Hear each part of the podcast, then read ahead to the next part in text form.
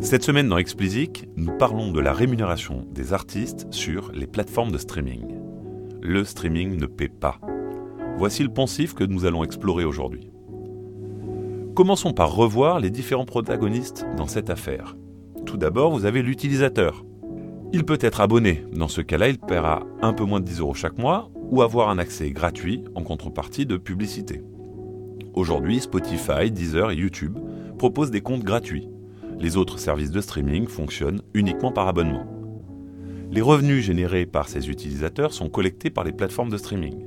Chaque plateforme a passé des accords avec les distributeurs et éditeurs de musique pour convenir de comment seront répartis ces revenus.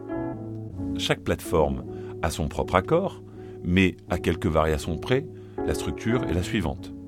La plateforme garde environ 30%, le distributeur reçoit 55 à 60% des revenus qu'il devra ensuite redistribuer aux labels et artistes qu'il représente en fonction euh, du nombre d'écoutes réalisées. Et enfin, l'éditeur reçoit 10 à 15% des revenus qu'il devra ensuite redistribuer aux auteurs et compositeurs qu'il représente en fonction là aussi du nombre d'écoutes réalisées. Mais combien touchent les artistes alors? Bah, on vient de le dire, l'artiste va capter une part des revenus issus de la production. Cette part variera selon son contrat. S'il a son propre label, il touchera une part plus importante car il aura un intermédiaire en moins à payer.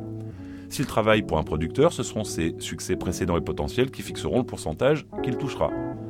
Il en va à peu près de même pour l'édition, où l'artiste touchera une part s'il est auteur et ou compositeur du morceau. Tout ça pour dire que chaque artiste est dans une situation différente.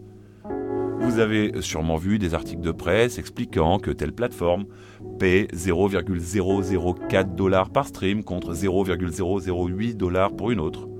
Si ces mesures sont bonnes pour comparer les plateformes entre elles, elles sont des moyennes de ce que touchent les artistes. Donc c'est difficile d'en faire des généralités. Je vous mettrai en référence des sources pour vous permettre de rentrer dans le détail de ces sujets s'ils vous intéressent. Maintenant que vous avez en tête les grandes lignes, concentrons-nous sur le mode de répartition du gâteau par les plateformes de streaming, qui, nous allons le voir, est loin d'être neutre. Le point qui nous intéresse ici est que l'artiste est rémunéré au prorata du nombre de streams réalisés. Par exemple, si Ed Sheeran a réalisé 2% des écoutes sur Spotify ce mois-ci, il touchera 2% des revenus distribuables. Ça peut vous sembler juste et équitable, sauf que si on en regarde de plus près, ça ne l'est pas. Pour comprendre pourquoi, prenons un autre exemple. Si vous êtes un fan de métal, vous écoutez exclusivement du métal sur Spotify. Selon ce modèle, 2% du prix de votre abonnement ira à Ed Sheeran, alors que vous ne l'avez pas écouté une seule fois. Ce modèle de répartition avantage donc grandement la minorité d'artistes la plus écoutée. Selon une étude finlandaise faite à partir de données fournies par Spotify, avec le modèle du prorata, ou autrement appelé service-centric, les 0,4% d'artistes les plus écoutés perçoivent 10% des revenus distribuables. Depuis 2015, un nouveau modèle de rémunération a été, imaginé, le user-centric.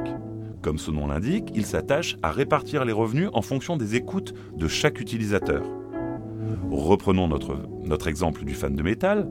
Son abonnement, et donc le revenu qu'il génère, sera uniquement divisé entre les groupes qu'il a écoutés toujours selon l'étude finlandaise, avec le modèle user-centric, les mêmes 0,4% des artistes les plus écoutés ne perçoivent plus que 5,6% des revenus.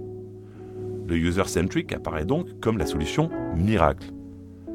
Mais tout le monde sera-t-il pour autant gagnant? Bah, C'est très dur à dire. Dans ce modèle, le meilleur fan est celui qui écoute votre musique 100% du temps et donc qui vous dédie 100% de son abonnement. Plus un utilisateur écoute de musique venant de groupes différents, moins il est rémunérateur pour ces groupes.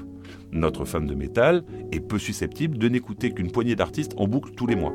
A l'inverse, un utilisateur, qui se sert peu du service et ne suit que les 5 artistes qui dominent les tops sera bien plus rémunérateur pour ces derniers. Il n'est donc pas certain que tous les artistes indépendants bénéficient d'un passage au modèle user-centric. Devant l'engouement collectif qu'a suscité cette alternative, Spotify est venu doucher les enthousiasmes en déclarant qu'un passage à ce modèle aurait un impact important sur les revenus distribuables. Ils annoncent une forte hausse des coûts d'administration des revenus due à la grande complexité des calculs. Du coup, on s'y perd un peu. Est-ce une bonne alternative ou simplement un mirage? Mais il est toujours difficile de prévoir les effets à long terme d'un modèle pas encore mis en place. De la même façon que le modèle service-centric n'avait pas pour objectif initial de favoriser les plus gros artistes, nul ne peut prédire les effets qu'aurait un passage au user-centric.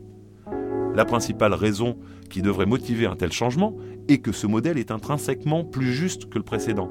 Plus juste pour l'artiste, qui peut être directement soutenu par les écoutes de ses fans, mais aussi plus juste pour l'utilisateur, qui ne financera plus des artistes qui n'écoutent pas. Ce changement de modèle pourrait changer en profondeur la relation entre les plateformes de streaming et les artistes, qui, après les avoir souvent vus comme le grand Satan qui les exploite et ne paie pas, pourraient y voir un fantastique terrain d'échange avec leurs fans. Tom York déclarait il y a 5 ans que Spotify était, je traduis, le dernier P désespéré d'un cadavre mourant, le cadavre étant l'industrie musicale. Il n'était pas le seul à tirer à boulet rouge sur ces plateformes. Si la confiance s'établit durablement, ce sera une grande victoire pour les streamers. J'espère que vous avez apprécié cette explication, le sujet vous a intéressé, réagissez et posez vos questions en commentaire. Je prendrai soin de vous répondre. N'hésitez pas à remplir mon questionnaire, le lien est en description. Il me sert à mieux comprendre vos besoins et vous permet de proposer des sujets pour de prochains podcasts.